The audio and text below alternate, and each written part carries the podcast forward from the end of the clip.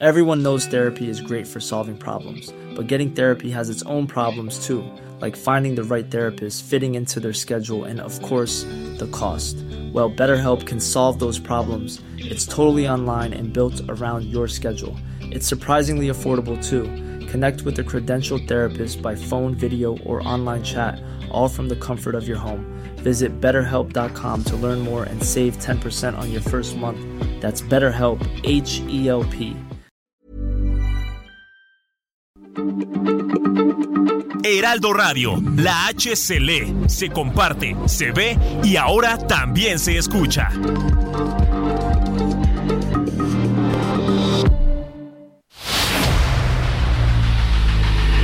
El dedo en la llaga. Había una vez un mundo en el que nadie creía. Un país de historias inexplicables. Una nación con personajes asombrosos. Santo Tomás tenía razón. Hay que ver para creer. El México increíble, las verdades que duelen, la voz de los que callan, el dedo en la llaga. Infórmate, diviértete, enójate y vuelve a empezar. El Heraldo Radio presenta El Dedo en la Llaga con Adriana Delgado.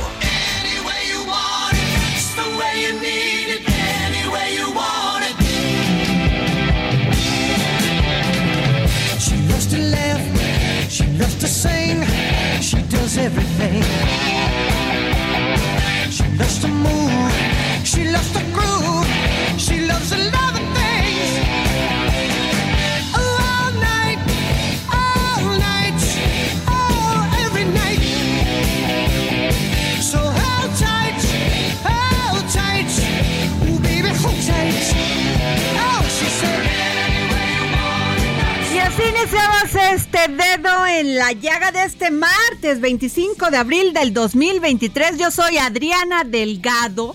Son las 3 de la tarde con casi dos minutos y estamos escuchando este maravilloso grupo Journey. Anyway, You Want It.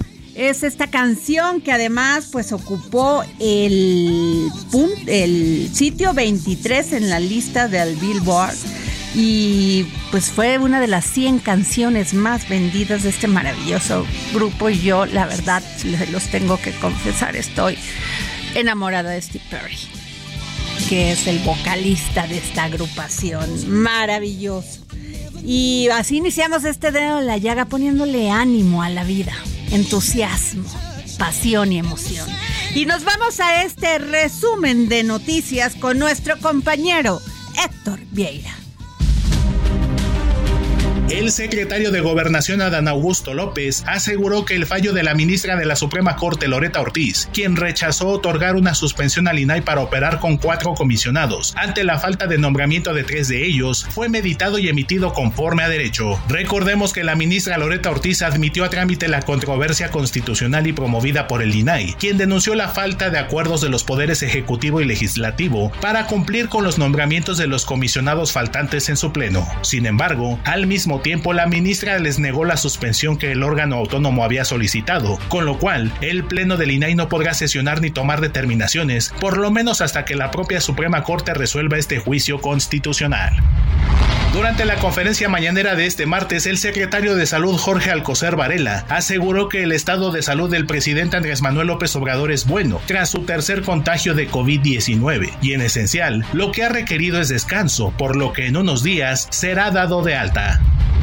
La Suprema Corte de Justicia de la Nación resolvió que la Guardia Nacional sí puede realizar labores de vigilancia dentro de las estaciones migratorias. Los ministros señalaron que la tragedia ocurrida el pasado 27 de marzo en Ciudad Juárez, Chihuahua, donde murieron 40 migrantes, demostró la necesidad de garantizar la seguridad de estas instalaciones y de quienes las ocupan. La Cámara de Diputados avaló tipificar el delito de desvío o importación ilegal de precursores químicos utilizados para producir drogas sintéticas como fentanilo y metanfetaminas. Con ello, se establecen penas que van hasta los 15 años de prisión por falsificar autorizaciones o permisos de importación de dichas sustancias, que serán hasta de 10 años más cuando los responsables sean funcionarios públicos. También se establecen penas por la posesión y uso no autorizado de máquinas para fabricar pastillas. Con tres abstenciones de Morena y de Movimiento Ciudadano, la Cámara de Diputados aprobó el dictamen que reforma y adiciona disposiciones de la ley del Instituto de Seguridad y Servicios Sociales de los Trabajadores del Estado, con el fin de ampliar los mecanismos de reestructuración de créditos FOBISTE y bajar al 30% el máximo de descuento a los trabajadores por adeudos vencidos. La Consejería Jurídica del Ejecutivo Federal interpuso ante la Suprema Corte de Justicia de la Nación recursos de reclamación contra la admisión de 103 controversias constitucionales promovidas contra la primera parte del Plan B de la reforma electoral. Se trata de juicios constitucionales presentados por gobiernos estatales y municipales emanados de los partidos Acción Nacional, Revolucionario Institucional, de la Revolución Democrática y Movimiento Ciudadano. Comisiones del Senado dieron marcha atrás al límite del gasto en comunicación social, establecido en el Plan B de la reforma electoral, para las entidades federativas, municipios y alcaldías de la Ciudad de México. Al aprobar reformas a la Ley de Comunicación Social, las comisiones de Gobernación y Estudios Legislativos Segunda eliminaron el tope del 0.1% del presupuesto y establecieron que los estados, municipios y demarcaciones territoriales de la capital del país determinarán su propio límite de gasto considerando los principios de austeridad, economía y racionalidad presupuestaria. El Instituto Nacional Electoral recibió las boletas y la documentación electoral para el ejercicio del voto de las mexicanas y los mexicanos residentes en el extranjero en el marco de las elecciones locales de Coahuila y el Estado de México para su próximo envío. Personas con lesiones medulares bloquearon el acceso principal a la Terminal 1 del Aeropuerto Internacional de la Ciudad de México para exigir que el gobierno federal los ayude a recibir un tratamiento de células madre para la columna. Los manifestantes, quienes integran la Asociación Medular México, demandaron que la Secretaría de Salud lleve a cabo terapias con la vacuna NC1 que se utiliza en otros países para el tratamiento de las secuelas producidas por accidentes traumáticos sobre la médula espinal. Una organizada que azotó los municipios fronterizos de Tamaulipas, acompañada por rachas de viento, arrasó con cerca de 10.000 hectáreas cultivadas con sorgo, incluidas siembras que serían cosechadas en las próximas semanas. Así lo informó el secretario estatal de Desarrollo Rural, Damaso Anaya Álvarez. En contraste, en Morelia, Michoacán, decenas de hectáreas han sido afectadas por un nuevo incendio forestal que inició el domingo pasado en la zona arbolada de San Ángel Surumucapio, en el municipio de Siracuarétiro, al sureste de la entidad purépecha, así lo informó la Comisión Forestal del Estado. En temas de violencia también en Morelia, en las inmediaciones de la localidad de Tecario, municipio de Marabatío, elementos de la Secretaría de la Defensa Nacional se enfrentaron a balazos con un grupo armado, lo que dejó un saldo de un militar muerto y seis civiles abatidos, así como seis detenidos, según informaron fuentes castrenses. Y regresamos aquí al dedo en la llaga y tengo aquí una alerta Amber porque eh, pues, busca a Diana Guadalupe Peña Calvillo. Tiene 33 años, estatura 1,60, complexión delgada, cara ovalada.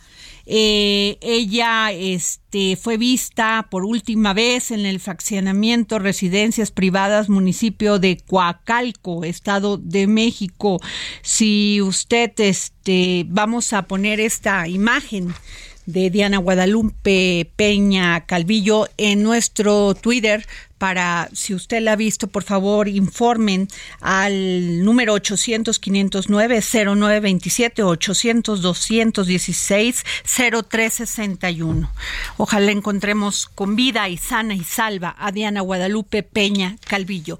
Y déjenme decirles que eh, hace unos días eh, supe que en Gilotepec, Estado de México, encontraron una bolsa con pieles de perrito en Canalejas, Estado de México.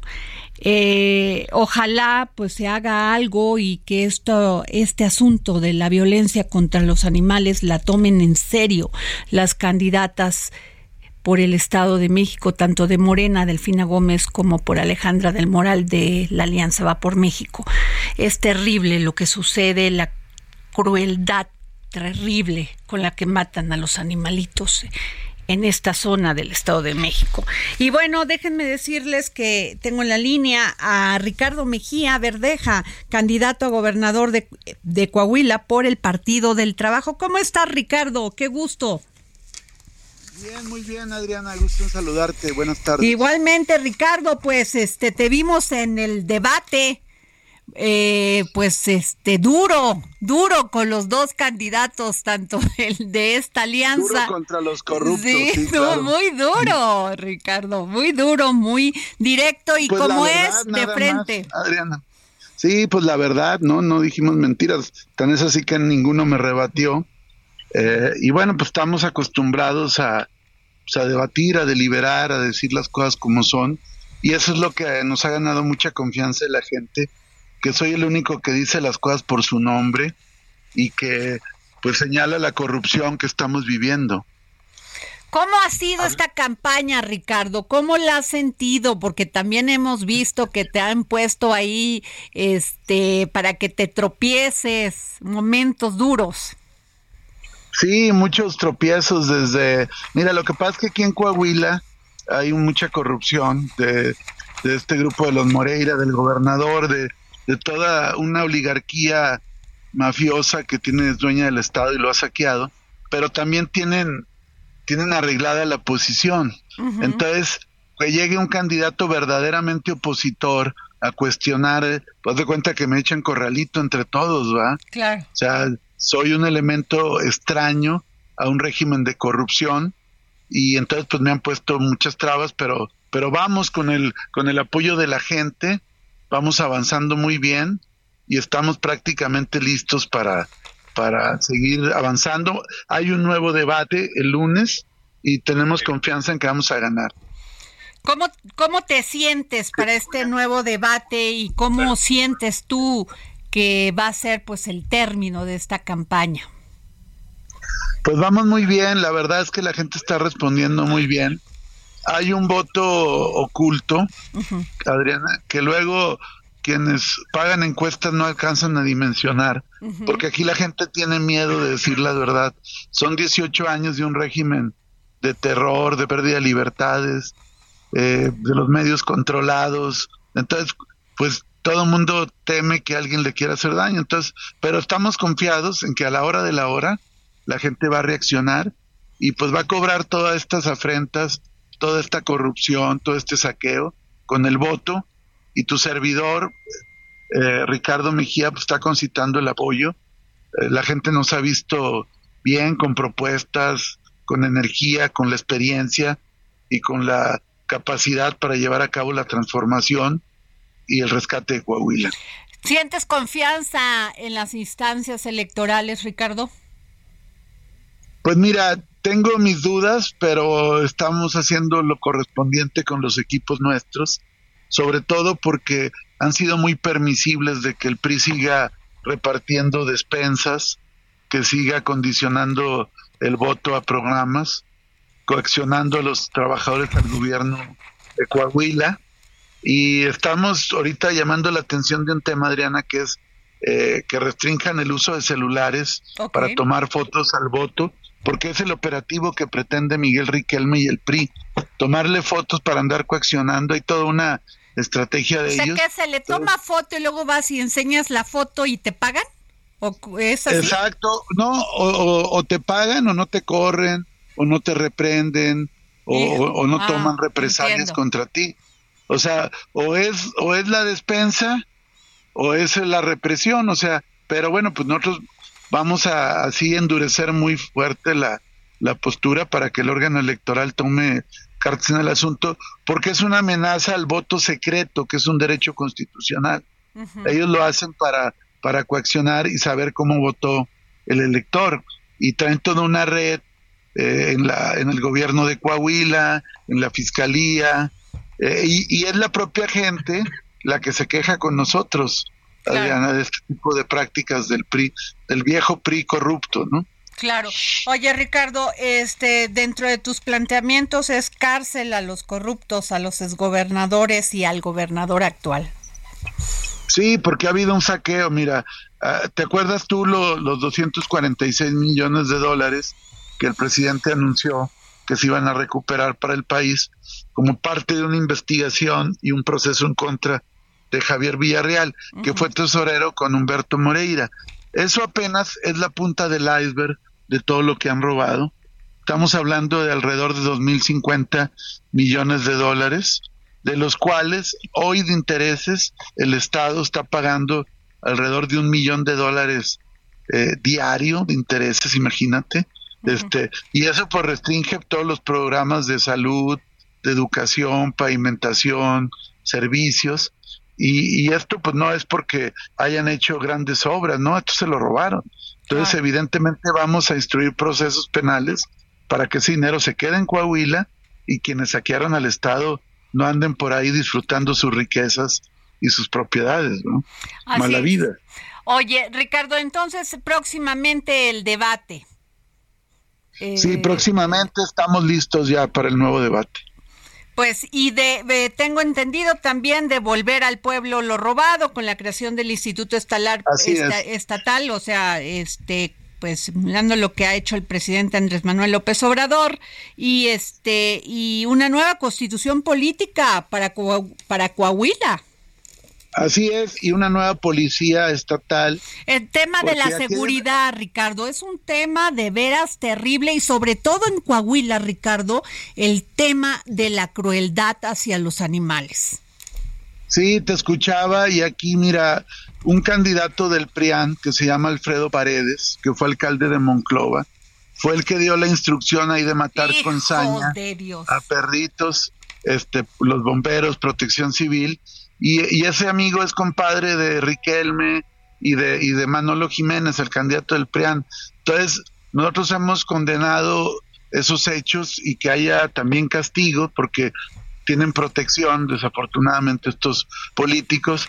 Y nosotros sí vamos a cuidar a los animales, vamos a crear centros de atención animal para desparasitarlos, para esterilizaciones, para la adopción, eh, nosotros vamos a promover una cultura de respeto a la vida, a cualquier ser, cualquier ser vivo. Y, te quiero decir que soy el único que trae estas propuestas porque pues el PRIAN trae mataperros de candidatos, Guadiana es promotor, defensor y empresario taurino de corridas de toros, entonces el único candidato que trae una propuesta animalista es tu servidor Ricardo Mejía. Ricardo, las mujeres, también Coahuila se pinta solo para el tema de la violencia contra las mujeres. Sí, mira, y esto qué bueno que lo tocas, Adriana, porque aquí la propaganda del gobierno es que Coahuila es lo más seguro del mundo. Pero a ver, ¿cómo puedes hablar de seguridad total cuando somos el segundo estado con mayor narcomenudeo y cuando tenemos volúmenes de delitos contra la mujer atroz, ¿no? Ha crecido 500% la violencia familiar, 300% eh, la violación, una cantidad equivalente el abuso sexual. Entonces aquí las mujeres, el feminicidio 50%, es decir, tenemos que, erradicar de tajo la violencia contra la mujer, promover protocolos de respeto a la mujer, eh, en contra de la violencia feminicida de género, y eso lo voy a hacer yo porque tengo, no de ahora, siempre he defendido esa causa, y vamos a promover acciones afirmativas a favor de la mujer, un gobierno igualitario, combate a la violencia de género y combate también a cualquier forma de discriminación. Pues Ricardo Mejía Verdeja, te agradezco que nos hayas tomado la llamada. Estaremos pendientes del debate. Muchas gracias, muchas gracias Adriana. Un saludo y nos estamos comunicando y sí, listos para el debate primero de mayo, lunes primero de mayo a las seis de la tarde. Gracias, Ricardo Mejía Verdeja, candidato a gobernador por Coahuila por el Partido del Trabajo. Así que ahí están sus propuestas. Y bueno, nos vamos, fíjense, con Federico Guevara, corresponsal del Heraldo Media Group en Chihuahua, porque el comisionado Francisco, el comisionado del Instituto Nacional de Migración, el comisionado Francisco Garduño fue acusado formalmente por el delito de ejercicio indebido del servicio público ante el juez federal de control Víctor Hernández Calderón. Y Federico Guevara nos trae la crónica de lo que sucedió. Buenas tardes. desde muy temprana hora, a las 8 de la mañana, arribó el imputado Francisco Garduño a la Fiscalía General de la, República en su delegación aquí en Ciudad Juárez, Chihuahua, y se presentó ante las acusaciones eh, formales del de, eh, ejercicio indebido del servicio público. Finalmente fue este el cargo que imputaron hasta el momento. Y esto, como no se considera un delito grave, por lo pronto este funcionario federal podrá enfrentar este proceso en plena libertad.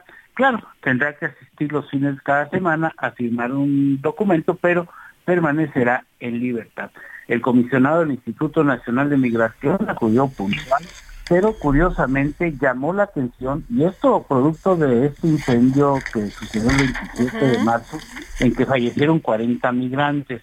Lo que llamó mucho la atención es que Garduño ingresó al Tribunal Electoral acompañado de su médico particular alrededor de las 8 de la mañana, como, como, te comenté, por la puerta principal y evadió dar eh, declaraciones al responder preguntas de los reporteros. Hay una pausa, hay un receso y esto se va a retomar posiblemente entre 4 y 5 de la tarde porque hay otros cargos que no van a ser fincados finalmente, pero ¿cuáles son cuáles son esos cargos que no se le van a fincar? Porque el mismo delito por el que se le acusa fue el que el mismo con el que se le acusó a Rosario Robles y ella sí estuvo tres años en la cárcel. Bueno, a ver, desde el simple hecho de que llegue con su médico, pues jamás ha dado, no vaya a tener COVID, Dios mío, mi vida. No, la verdad es que había había impugnaciones en torno a que había actos de corrupción, de que se contrató a un delegado aquí, aquí en Chihuahua que no estaba capacitado porque su anterior trabajo había, había sido... A ver, eh, platícanos un poquito ahí, Francisco, ¿de dónde lo haga, de dónde contrataron a ese señor, el gobierno federal? Pues no sabemos realmente, es una persona que no tiene preparación. La mínima experiencia en temas de migración carrera trunca hasta el... No tiene ni el bachillerato. No es cierto. Eh, sí, te lo digo. Pues eh, no tenía control. Otra acusación era de que se había contratado a una empresa eh, que no contaba con todas las de la ley, que era estaba relacionada con un cónsul nicaragüense, que es el propietario de esta empresa de seguridad y que brinda sus servicios en varios estados de la República. Otra de las acusaciones es que también insisto de que no hubo una una una atención a los a los migrantes que estaban internos. ¿Por qué? Porque permanecían este, hacinados más allá de las horas mínimas que tiene que permanecer un migrante hacinado, que son 36 horas. Eso es básicamente parte de las imputaciones que no hay lugar. ¿Por qué? Porque invariablemente no es una responsabilidad de este de esta persona en el entendido de que hay otras personas dentro de ese organigrama que sí asumen o deberán de asumir la responsabilidad eh, por esa solución. Oye, pero qué fácil, Federico, es quitarte la responsabilidad de esta negligencia terrible donde murieron 40 personas que no tenían por qué estar en una cárcel, casi en un, calaba un calabozo. No casi, discúlpame, no casi, era un calabozo. Mira, la realidad de las cosas es que tenemos que ser un poco objetivos. Vámonos de entrada eh, el tema de los migrantes ha sido totalmente un abandono por parte de la federación, un abandono por parte del Estado y en cierta parte el que ha tenido que cargar con los platos rotos es el gobierno municipal porque no le queda otra. Hoy por hoy en Ciudad Juárez existen o coexisten más bien o sobreviven 35 mil migrantes, la gran mayoría de ellos en las calles buscando, limpiando cristales, terrible, buscar en la supervivencia, pero bueno, a lo que vamos. La omisión por parte de Migración y del Instituto Mexicano de Migración aquí en Ciudad Juárez era un abandono total. Corrupción, todo lo que se tenía que hacer era comprado. Eh, si tú necesitabas un vaso de agua, te daban el que te tocaba, vamos, el que te correspondía y el que no te lo vendía. De la llave o a ver lo que podían. fuera, de como fuera. Y bueno, pero volvemos a lo mismo eh, realmente la omisión es por parte de las tres partes eh, del Estado, de la Federación y del municipio, porque no hay una estrategia como tal. El día de ayer se reunió este señor Francisco Gortuño con la gobernadora María Eugenia Campos para poner, este, tratar de darle orden a esto a través de la típica estrategia de establecer mesas de trabajo. Ah, bueno, ya después del niño ahogado. Exactamente, entonces son simplemente, como dicen, patadas de ahogado que no van a resolver absolutamente nada esta seria situación a la que se enfrentan. La realidad de las cosas es que, y esto es una percepción disculpa, muy personal, están tratando de evitar que se abra una caja de Pandora. Así es. Federico, nos va a llegar la guillotina, compañero, y este y nos tenemos que ir, pero yo te agradezco tu informe, tu análisis. Gracias, compañero Federico Guevara, corresponsal del Heraldo Media Group en Chihuahua. Gracias. Gracias a ti, buenas tardes. Bueno, nos vamos a un corte y regresamos.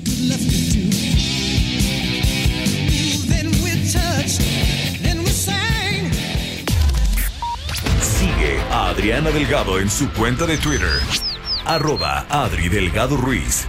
Además, te invitamos a enviar tus opiniones y comentarios en texto o por mensaje de audio a través de WhatsApp al 55 2544 3334. Y si quieres escuchar El Dedo en la Llaga de El Heraldo Radio, en cualquier momento y donde quiera que te encuentres, descarga el podcast disponible en Spotify y iTunes. It's that time of the year. Your vacation is coming up. You can already hear the beach waves, feel the warm breeze, relax, and think about work. You really, really want it all to work out while you're away. Monday.com gives you and the team that peace of mind. When all work is on one platform and everyone's in sync, things just flow wherever you are. Tap the banner to go to Monday.com.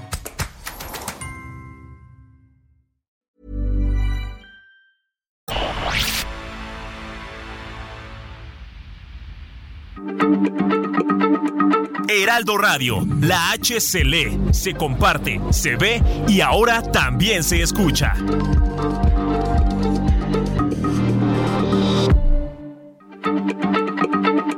Heraldo Radio, la H se lee, se comparte, se ve y ahora también se escucha.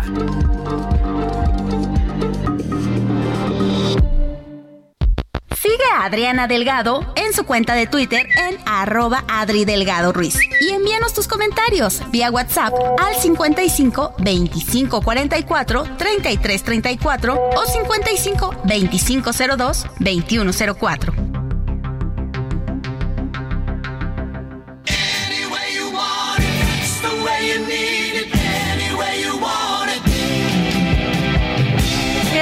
Aquí al dedo en la llaga. Soy Adriana Delgado. Son las 3:31 de la tarde de este maravilloso martes 25 de abril. Y dejen darles una muy buena noticia, porque cuando una empresa crece, pues crece todo. Crecen los empleos, crece la pasión, crece el éxito, crece la disciplina, en fin, muchísimos, muchísimas eh, circunstancias se van acomodando y sobre todo una gran fuente de empleos. Pues sí, Tales y Grupo Andrade se alían para presentar en México el reconocido Bosch Master. Y fíjense que mañana, miércoles 26 de abril del 2023, Tales y Grupo Andrade firmarán un acuerdo de colaboración para presentar y comercializar en conjunto el Bosch Master, un vehículo protegido multipropósito que incursionará en el mercado mexicano de seguridad y defensa. Pascal Sorais, vicepresidente, vicepresidente ejecutiva senior, Desarrollo Internacional en Tales y Ángeles Mier, y Ángel Mier, perdón, nuestro presidente del Grupo Andrade, estarán a cargo de la firma de dicho acuerdo durante la Feria Aeroespacial de México, FAMEX, el 26 de abril a las 12.30 en el stand de Bosch Master Hall. Y qué buena noticia ya. Y además ahorita vamos a poner eh, la imagen de este Bosch Master, que es impresionante. Es como un vehículo de estos blindados que vemos solamente en, este, en películas pues esto ya es una realidad en México y esto va a servir, para que se pueda atacar con mayor efectividad la delincuencia en nuestro país. Así que buena noticia para el grupo Andrade, para todos los que trabajamos aquí, para todos los que nos dan oportunidad de, de comunicarnos con de comunicarnos con usted y también pues de que la empresa sigue creciendo. Así es, y bueno, nos vamos a un, a un segundo resumen de noticias con nuestro gran querido Héctor Vieira. Lamentablemente no para el bullying. Ahora, la divulgación de un video en el que se observa cómo un alumno de la Escuela Secundaria Bicentenario de la Independencia Nacional, ubicada en el municipio de Reforma en Chiapas, golpea violentamente a uno de sus compañeros, lo que ha causado indignación entre usuarios de redes sociales. Fuentes de la Fiscalía General de Chiapas informaron que por la agresión se inició una investigación por el delito de lesiones.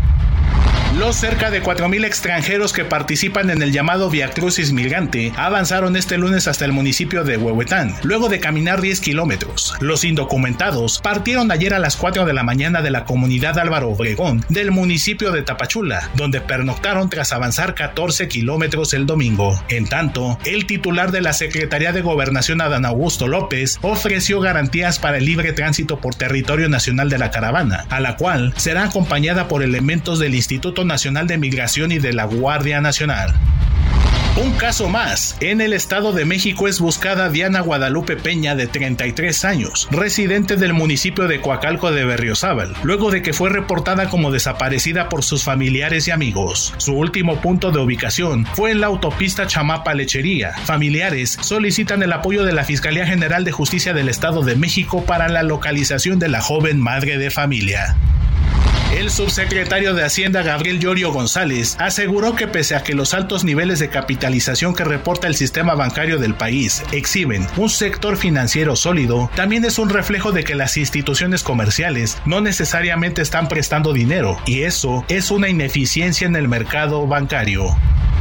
Rogelio Ramírez de la O, titular de la Secretaría de Hacienda y Crédito Público, aseguró que en los círculos económicos discurren historias sobre el desempeño de la actividad en México durante la actual administración, que no tienen eco en los datos, como que la inversión privada está contenida o que la aplicación de recursos públicos está concentrada en elefantes blancos. El funcionario federal consideró que hay un cambio de fondo en la forma de diseñar e implementar política pública que está orientando a un modelo de producción con mayor dependencia de la demanda interna.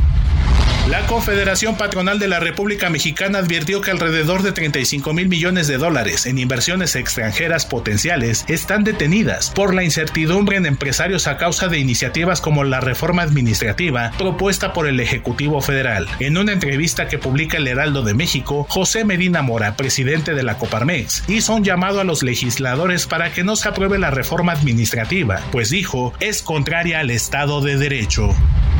Walt Disney Company comenzó el lunes una segunda oleada de despidos, mientras busca eliminar hasta 7.000 puestos de trabajo para ayudar a ahorrar 5.500 millones de dólares en costos. Se espera que la empresa recorte varios miles de puestos de trabajo en la ronda de despidos que continuará hasta el próximo jueves. Con esta oleada, la empresa habrá eliminado 4.000 puestos de trabajo del total esperado. Los recortes se producirán en Disney Entertainment, ESPN y Disney Parks Experience and Products, según fuentes cercanas al proceso. Grupo Andrade y Tails alistan un acuerdo de colaboración para desarrollar en México el Bushmaster, un vehículo protegido multipropósito que llegará al mercado mexicano para seguridad y defensa. Ángel Mieres, presidente del Grupo Andrade, aseguró que con esta alianza Tails y Grupo Andrade brindarán atención a un mercado que requiere cada vez más una protección especializada para garantizar servicios tácticos y estratégicos en beneficio de la seguridad de sus usuarios. Enhorabuena. Japón perdió contacto con la nave espacial Hakuto momentos antes de aterrizar en la Luna. Hasta el momento desconoce su destino. De haberlo conseguido, se habría convertido en el primer aterrizaje organizado por una empresa privada. El peso inició la sesión de este martes con una apreciación del 0.07%, equivalente a 1.3 centavos, cotizándose cercanamente a los 17 pesos con 97 centavos por dólar, con el tipo de cambio tocando un mínimo de 17 pesos con 95 centavos y un máximo de 18 pesos con un centavo por unidad. Ruta 2023.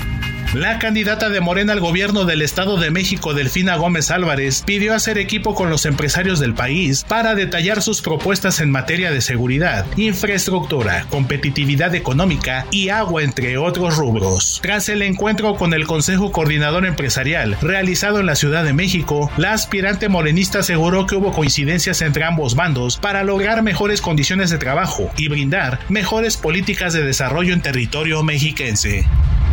Por su parte, Alejandra del Moral Vela, candidata al gobierno del Estado de México por la coalición Va por México, durante una reunión con empresarios mexiquenses, dijo que la elección del próximo 4 de junio no se trata de un partido o alianza contra otro, sino de la propuesta política con la capacidad de llevar al Estado de México a un mejor futuro y desarrollo económico. La priista se comprometió con los empresarios mexiquenses a crear las condiciones necesarias para la atracción de inversiones, porque ya cuenta con ventajas como la fuerza laboral y la red carretera más grande del país.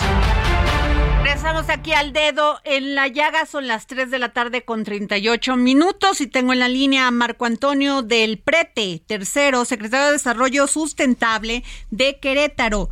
Y me llamó la atención esta nota porque Querétaro, Querétaro, busca reducir o compensar cerca de 2 millones de toneladas de emisiones de CO2 a través de la puesta en marcha de los impuestos ambientales que entraron en vigor este año. Y esto lo informó el secretario y esta reducción es con respecto a los 12 millones de toneladas que se registraron en 2020 cuando se estableció la línea base para esta medición. Pero eh, yo prefiero que me lo explique el secretario de Desarrollo Sustentable, porque tratándose de un Estado que es ah, básicamente industrial, pues esto es vital. ¿Cómo está, secretario? Hola Adriana, ¿cómo estás? Muy buenas tardes, a tus órdenes. Pues este, qué, qué gran punto, ¿eh? Gran noticia. Sí, pues es algo que es una de las políticas ambientales que el, gobernador Curia ha propuesto para su administración, el descarbonizar la economía. Es una tendencia global pero que le estamos aplicando de, manera local. Es decir, hoy vemos en, todos los corporativos, en las grandes eh, corporaciones mundiales, que están buscando ser carbono neutral en, para 2030 o 2050, dependiendo de las metas de cada, de cada corporación. Y, en el estado de Querétaro no nos podemos quedar atrás. Es algo que tenemos que poner, eh, como dice tu programa, el dedo en la llaga, en el sentido de que hay grandes emisiones de CO2 grandes emisiones de CO2 a la, atmósfera y que estas eh, emisiones pues contribuyen con la, con la huella de carbono en el, en el estado.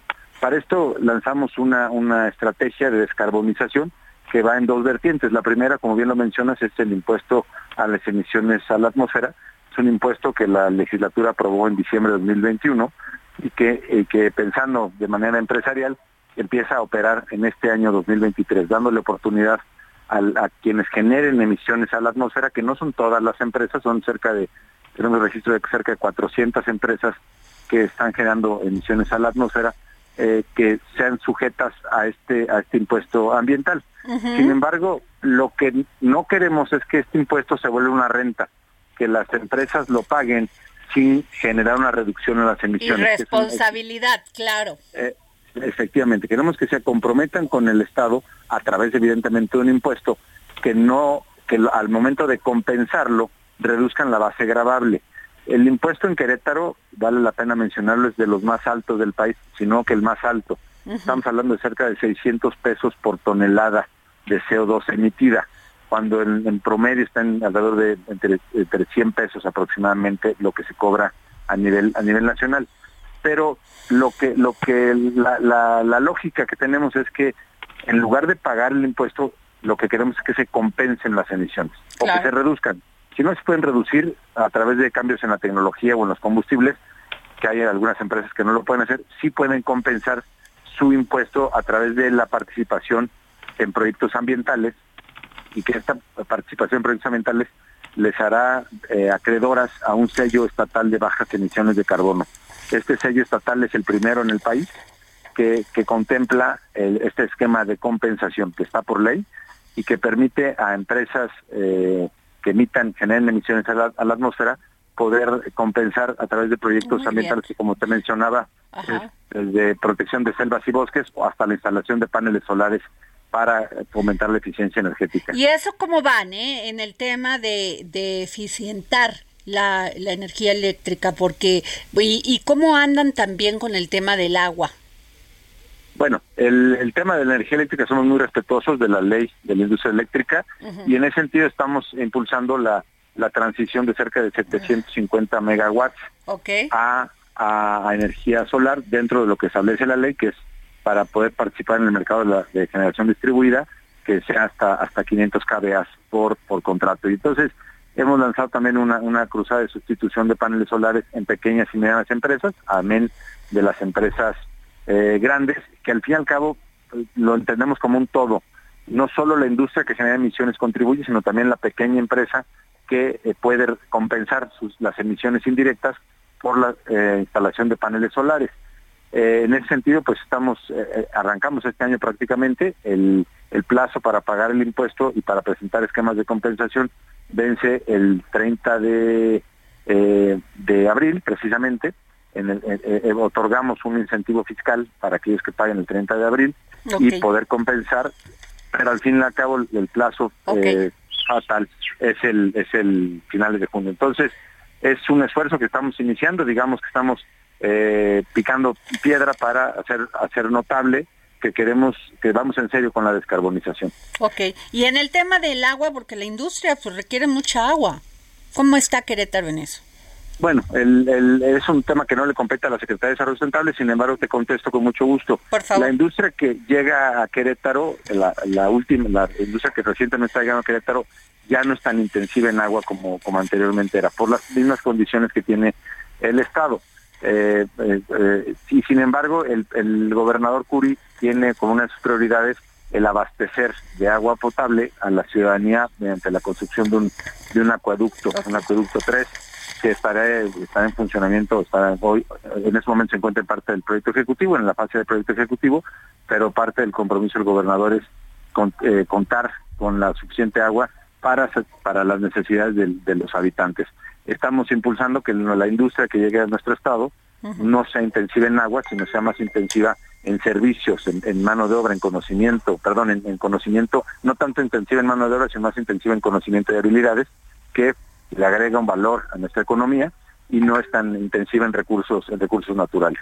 Así es, pues yo le agradezco, eh, secretario, que me haya usted tomado la llamada para el dedo en la llaga, Marco Antonio del Prete Tercero, secretario de Desarrollo Sustentable de Querétaro. Enhorabuena estas noticias. Gracias, Y tengo en la línea a Damián Cepeda, senador del PAN. Damián, ¿cómo estás? Hola, ¿qué tal? Gusto en saludarte. Oye, buen gobierno el de Querétaro, ¿eh?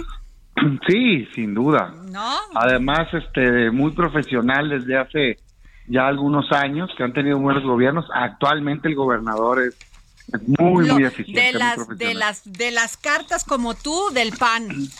Sin duda, yo eh, me encantaría que él, la decisión que tome participe. Entiendo que está enfocado al 100 al gobierno del estado de Querétaro como debe y por eso da tan buenos resultados, pero creo que tiene muchísimo futuro por delante, la tengo no nada más aprecio, sino respeto, es un muy buen funcionario. Oye, eh, Damián Cepeda, senador, la Corte puso el, el último clavo al ataúd de la fracasada militarización de la seguridad pública. Eso tú lo dijiste. Completamente, y me da mucho gusto. O sea, me da mucho gusto por dos motivos. Primero, por el fondo del asunto. Y segundo, porque nos manda el mensaje de que existe la corte, pues, ¿no? Este, la corte, pues no como enemiga del poder ejecutivo, sino como contrapeso. En México existe división de poderes, hay un poder ejecutivo que ejecuta los programas, las políticas públicas, un legislativo que hace leyes y debe de haber un judicial que imparta justicia y se la dé a quien tenga la razón. En esta ocasión, el presidente de la República y Morena y sus aliados se pasaron de vivos, pues, y se fueron en contra de lo que dice la Constitución. La Constitución dice que los cuerpos de seguridad pública tienen que ser civiles, profesionales, y que la Guardia Nacional, particularmente, tiene que estar adscrita a la Secretaría de Seguridad Pública. Entonces, eso es clarísimo. ¿Y qué hizo el presidente? Pues todo lo contrario. Militarizó por completo el país y además de que ha resultado un fracaso evidente con más de 150 mil asesinatos, ¿no? En el país porque no funciona la militarización, además de eso es completamente ilegal. Qué bueno que la Corte le corrigió la plan. Oye, ¿y qué piensas de este, de el artículo de, del ministro Arturo Saldívar, donde dice que la Secretaría de la Defensa Nacional no debe confundirse con el Ejército? No, mira, me parece vergonzosa la postura no solo del ministro, sino de los tres ministros y ministras que defendieron a ultranza la postura del gobierno eh, contra todo el sentido común y contra todo sentido legal. Cualquier estudiante de derechos, cualquier persona, pues, que agarre la Constitución y abra el artículo 21, no le queda ninguna duda de que tiene que ser civil la guardia y escuchar a un ministro que fue presidente de la Corte, pero aunque no lo haya sido, ministro, decir, no, no, no, no se confundan, este que dependa la Guardia, la Policía de la Secretaría de Defensa Nacional, no quiere decir que se militarice, porque la Secretaría es una cosa y el Ejército es otra, por favor, pues, ¿no? O es, es quererle hacer un fraude a la Constitución, es quererle ver el dedo en la boca a los mexicanos, ¿no? La verdad las cosas es que ese camino es un camino fallido, se sabe en el mundo. ¿Por qué? Con todo respeto para las Fuerzas Armadas, pero cuando se encargan de seguridad pública se genera más violencia porque están capacitadas y preparadas para otro escenario, que es el combate al enemigo, eliminarlo. Son más opacas, es decir, no les aplica la ley de transparencia como tal, ya viste los escándalos de los aviones y no quieren decir nada, y generan más violaciones de derechos humanos. Por eso, bienvenida su ayuda, siempre y cuando sea extraordinaria, pero tenemos que tener un cuerpo civil policiaco. Qué bueno que la Corte corrigió este error. Ahora, la Guardia Nacional sí puede realizar labores de vigilancia dentro de las estaciones migratorias. Esto también lo resolvió la Suprema Corte. No, es que la Guardia Nacional es la Policía Federal, pues le cambiaron de nombre. Y claro que está bien que lleve a cabo toda la labor de seguridad pública en lo que sea, en el tema migratorio incluido. Ahora, el tema migratorio necesita una reforma profunda profunda, porque pues ya vimos lo que pasó con los pobres migrantes que murieron, pues por claramente un, un, mala atención de parte del gobierno. De entrada, ser migrante no es ser delincuente, ojo. Ok. Bueno. Es algo que sea 36 horas, una detención administrativa, pero no es un delito. Y los tenían ahí encerrados, encerrados, se da un incendio y los dejaron a su suerte a morir. Pues Senador Damián Cepeda, te agradezco mucho que nos hayas tomado la llamada. ¿Y cómo va la precandidatura? Con para todo, la elección, ¿eh? a ver. Pues es que luego no nos hablas y no nos dices, te tenemos que estar buscando y preguntando. yo chambeando, yo chambeando, trabajando, dándole completamente decidido. Yo lo he dicho, mira, así ¿para qué, ¿para qué tanto brinco estando solo tan parejo? El día que abran el registro, mi partido. Ahí vas para la candidatura a la presidencia de la República, yo me voy a registrar. Muy bien. Y voy a buscar con toda humildad encabezar ese proyecto y les digo a todos los competidores, anímense, lo que necesitamos son voces, necesitamos compartir nuestra visión de país, cómo podemos mejorar México y que sean los ciudadanos los que, el que elijan quién es él o la mejor persona para encabezar ese proyecto. Gracias, senador Damián Cepeda, gracias. Saludos. Gracias, pues ahí está. Nayeli Ramírez con lo mejor del espectáculo. Vamos. ¿Cómo estás, Adriana? Muy bien. Feliz porque vi la de María Félix. Ay, ¿qué la serie. Me encantó. Fíjate que habíamos hablado con las actrices y decían que ellos querían, eh, pues... Hasta lloré. Ay, ¿en serio? Hasta lloré porque yo no conocía la vida de la doña. Pues es que hay muchas cosas de ella que se dieron a conocer hace poco y que, bueno, y que sacaron mucho en, su, en algunas cartas que ella le daba a sus amigos. Entonces fueron recolectando esta información y es, es un trabajo de muchos años, ¿eh? Nosotros empezamos a entrevistar a las actrices hace como cinco. Me encantó. Y, me encantó la actuación de, de la protagonista. Sí, aparte es muy joven, muy, guapa, muy guapa, muy guapa. Todas las que aparecen desde la niñita, de veras que hace a María Félix de chiquita, la verdad se las recomiendo y, y la doña es todo un tema, ¿eh? es una mujer, se la, la formaron así, una mujer fuerte. Y la verdad, empoderada. Un ejemplo. Y para, yo siento, yo siempre he creído que estaba muy adelantada a la época que ella estaba viviendo. Totalmente. siempre defendiendo y sus papeles protagónicos, defendiendo su salario. Desde ella empezaba a defender el salario que fuera igual al de sus protagonistas masculinos. Así es, y se casó con hombres que la amaron.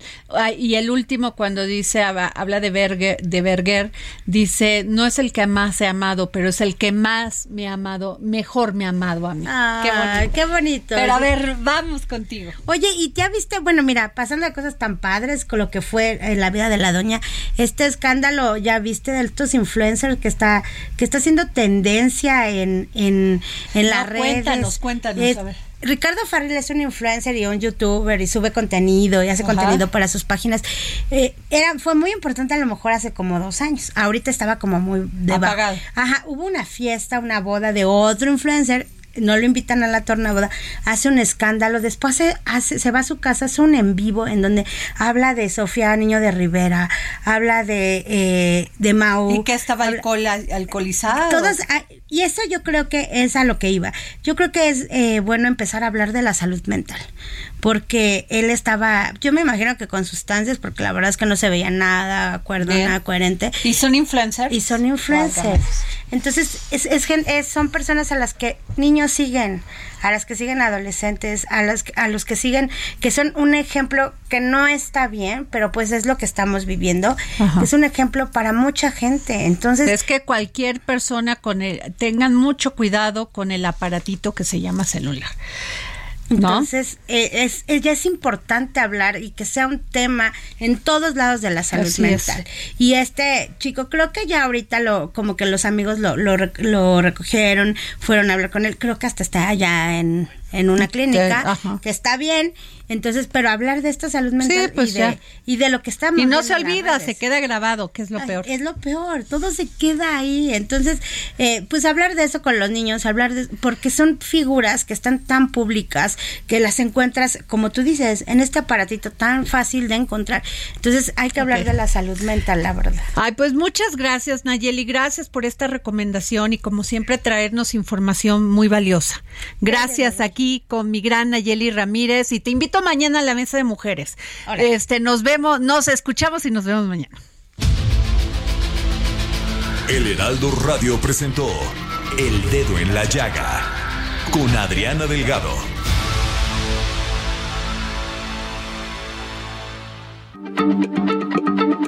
Heraldo Radio, la H se lee, se comparte, se ve y ahora también se escucha.